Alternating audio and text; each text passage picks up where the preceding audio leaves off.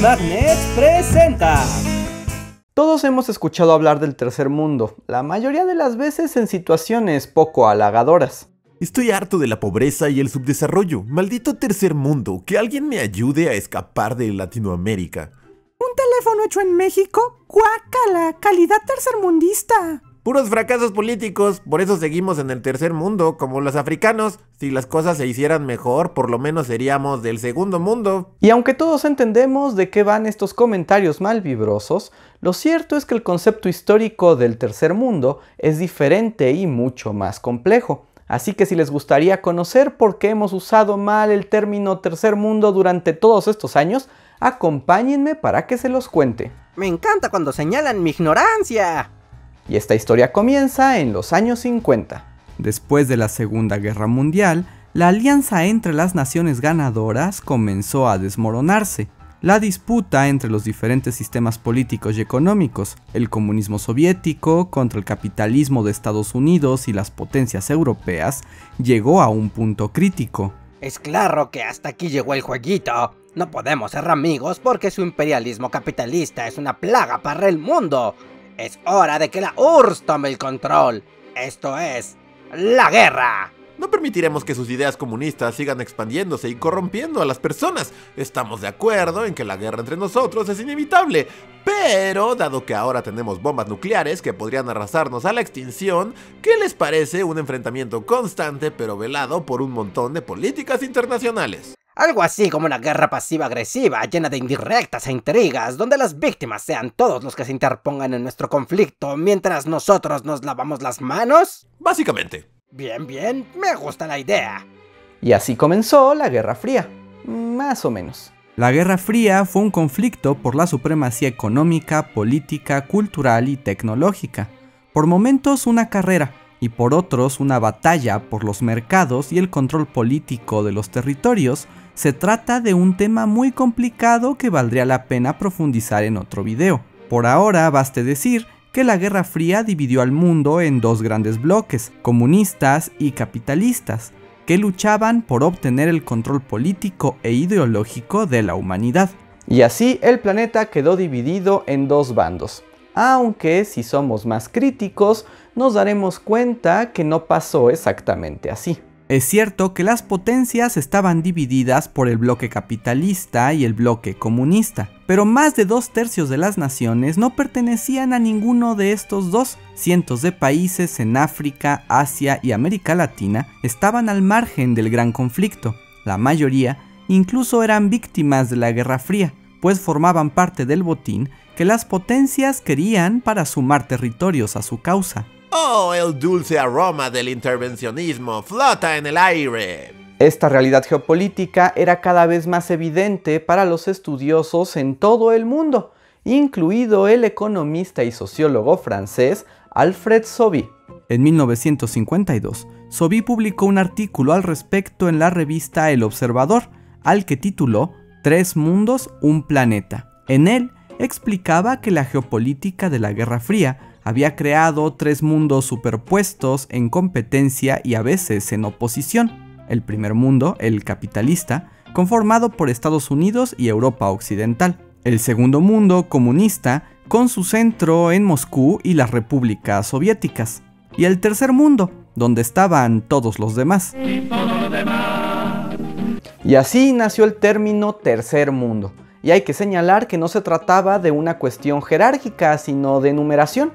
Es decir, que primero no significaba ser mejor que el segundo o segundo que el tercero. Para Sobí, el tercer mundo era el más importante, pues además de ser más numeroso, no estaba viciado por las ideologías del primero y el segundo. Lo comparó incluso con el tercer estado de la Revolución Francesa, el que representaba al pueblo y los problemas de la gente común. ¡Sacre bleu! Era una visión bastante cursi y romantizada, la verdad, pero el término pegó y tercer mundo empezó a utilizarse para referirse a los países que no formaban parte de los principales bloques de la Guerra Fría. Las ciencias sociales se dedicaron a estudiar el tercer mundo y descubrieron dos características particulares que más adelante servirían para dirigir los proyectos tercermundistas. Y aquí la cosa se pone un poco complicada, pero les prometo que será muy interesante, así que pongan atención. En primer lugar, los países del tercer mundo no estaban alineados ni a los capitalistas ni a los comunistas. Esto no significaba que no tuvieran propuestas políticas y económicas. De hecho, algunos eran más de corte socialista y otros tendían al capitalismo, pero carecían del respaldo de Estados Unidos o de la Unión Soviética y eso podía traer muchos riesgos. Ser del tercer mundo era arriesgar la soberanía, pues en cualquier momento tanto capitalistas como soviéticos podían intervenir en las pequeñas naciones para asegurarse de que no se pasaran al otro bando. Como ejemplo de esto están las invasiones soviéticas en Asia Central o las dictaduras impuestas por los Estados Unidos en América Latina durante el siglo XX. Te vuelves comunista y te invado. Te vuelves capitalista y te destruyo. Pero qué terrible predicamento. Esto era particularmente alarmante para las naciones que acababan de nacer en el siglo XX y que no tenían la fuerza suficiente para soportar un ataque económico o militar de las grandes potencias.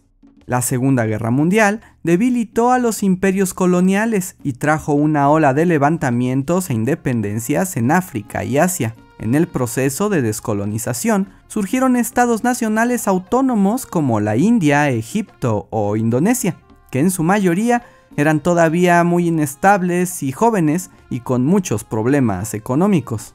Además, estas naciones prácticamente no tenían representación global. En ese entonces, si no estabas afiliado con los capitalistas en la OTAN o con los soviéticos en el Pacto de Varsovia, básicamente nadie te hacía caso.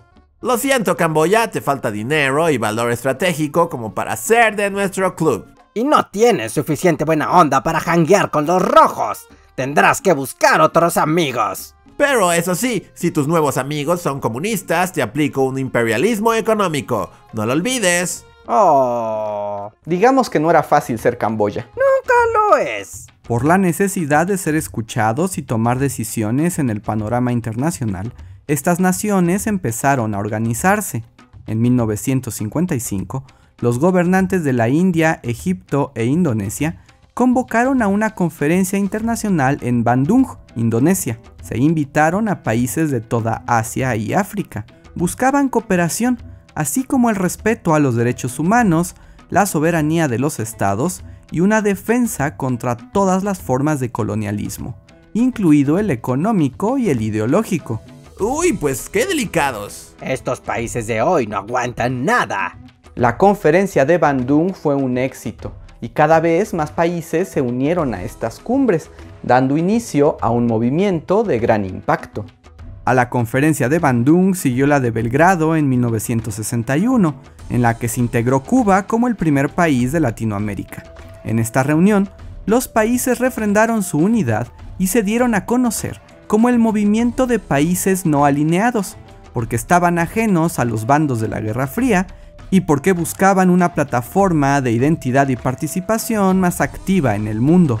Se trató del primer movimiento de países tercermundistas, un proyecto para hacer escuchar la voz de las naciones más ignoradas. Por cierto, el movimiento de países no alineados aún existe hoy en día, aunque sus objetivos son muy diferentes a los que tenían durante la Guerra Fría mientras en Asia y África se organizaban como un movimiento de independencia política, en América el tercer mundo se pensaba desde otra perspectiva, la que hacía referencia a su segunda característica, el nivel de desarrollo. Y es que después de la Segunda Guerra Mundial, las grandes potencias decidieron darse cuenta de algo que todos los demás ya sabíamos desde hace mucho, y es que el mundo no es todo bienestar, y que hay naciones pobres que sufren de violencia, hambre y enfermedad todos los días. ¡Oh, Dios mío! ¡Qué sorpresa tan desagradable! Esto no puede ser así. Ha llegado el momento para que América vuelva a salvar al mundo. Y de ahí se inventaron el concepto de desarrollo, una manera de medir quiénes eran los países potencias y quiénes eran los que necesitaban ayuda. Los estándares tenían que ver con el nivel de industrialización, sus redes de comercio y los estándares en la calidad de vida de las poblaciones. En 1949, el presidente Truman lo puso claramente sobre la mesa en un famoso discurso. Más de la mitad de la población del mundo vive en condiciones de miseria. Su alimentación es inadecuada, su vida económica es primitiva y estancada. Su pobreza constituye un obstáculo y una amenaza tanto para ellos como para las naciones más prósperas. Su discurso me parece ofensivo. Oh, claro que lo era. Y miren que eso que les pongo es exactamente un fragmento del discurso original. Por fortuna tenemos la capacidad de ayudarnos compartiendo nuestros conocimientos técnicos. Lo que tenemos es un programa de desarrollo basado en los conceptos de trato justo y democrático. Producir es la clave para la paz y la prosperidad. Daremos apoyo a los pueblos libres que resisten los intentos de subyugación de las minorías o presiones exteriores.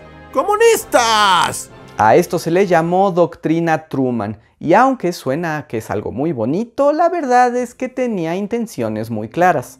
La ayuda que daban los Estados Unidos a países no desarrollados garantizaba su lealtad y los disuadía de volverse comunistas.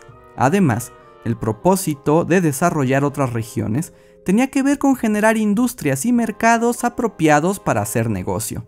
Aunque esto no implicaba que los otros países se hicieran ricos, Tan solo bastaba con que tuvieran el nivel suficiente para participar en el capitalismo global. Aún así, fue lo suficientemente atractiva para que muchos países de la zona aceptaran la oferta de Truman. En 1964, la ONU estableció la Conferencia de las Naciones Unidas sobre Comercio y Desarrollo, un órgano para reunir a los países en vías de desarrollo y discutir la manera de darles mayores oportunidades tecnológicas y comerciales. De ahí se conformó el grupo del G77, países de Asia, África y Latinoamérica en busca de su representación e independencia. ¡Al fin la ONU! Estoy seguro que esto hará la diferencia para los países del tercer mundo. Yo que tú no me haría ilusiones. Este espacio en la ONU unió tanto a los países no alineados como a los subdesarrollados y dio lugar al tercermundismo como un proyecto político nacional. Fue un intento de los países ignorados de tomar las riendas de su destino, decidir sobre las políticas globales y defender sus soberanías, aunque las cosas no salieron tan bien. Entre los años 60 y 70, el tercer mundo fue más que una categoría política. Los distintos países aprovecharon este término común para unirse y apoyarse mutuamente, incluso ignorando sus diferencias en cuestiones ideológicas o políticas. Por consiguiente, hubo situaciones poco honrosas, como el hecho de que hubiera mucho apoyo a dictaduras y regímenes autoritarios, así como tratados poco beneficiosos o situaciones contradictorias a la hora de las votaciones en la ONU. Esto sin contar que uno nunca estaba seguro de si las decisiones que tomaban los países del tercer mundo no ocultaban tratos y pactos secretos con las potencias. ¡Bailen, monos míos! ¡Bailen! El tercer mundo fue empleado mucho en el discurso político y sirvió como legitimador de gobernantes en todas partes. Por ejemplo, el presidente de México, Luis Echeverría, lo usó como bandera y se propuso a sí mismo como líder del tercer mundo. Su campaña incluía una revalorización del tercer mundo y lo proponía como plataforma para integrarse a las grandes decisiones del mundo internacional. En su tiempo todo era tercer mundo. México quería ser la punta de lanza del tercer mundo. Había una universidad del tercer mundo y programas sociales tercermundistas. Por supuesto, nada de esto pasó del discurso. Por cierto, es buen momento para recordar que Luis Echeverría tiene 100 años y sigue vivo porque... El mal nunca muere.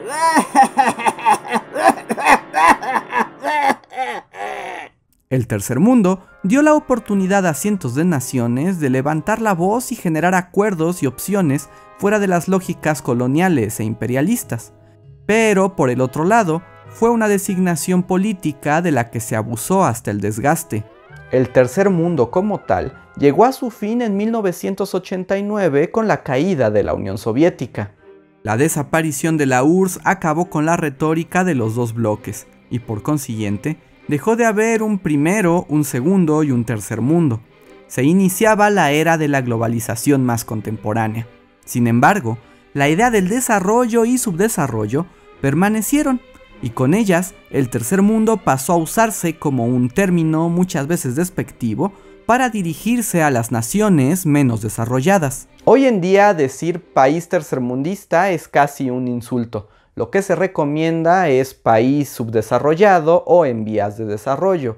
Aunque la pura idea del desarrollo también es bastante malvada, pero eso ya nos dará para otro video en el futuro. El Tercer Mundo fue un proyecto político que nació por tres razones, la Guerra Fría, la descolonización del mundo y el ideal del desarrollo económico impulsado por Estados Unidos como potencia mundial. Fue todo un movimiento político, entre el idealismo y la supervivencia de los países más pobres, que marcó buena parte del siglo XX. ¿Qué les pareció esta historia? ¿Ustedes cómo utilizaban la idea del tercer mundo? Cuéntenos en los comentarios. Espero hayan aprendido algo nuevo y si les gustó el video no olviden like y sobre todo suscribirse. Y si quieren apoyarnos a llevar este proyecto más lejos, no olviden que pueden unirse a nuestro Patreon o a nuestro sistema de membresías y ganar algunas recompensas. Estén atentos para nuevos videos. Yo soy Andrés Alba y les digo hasta la próxima.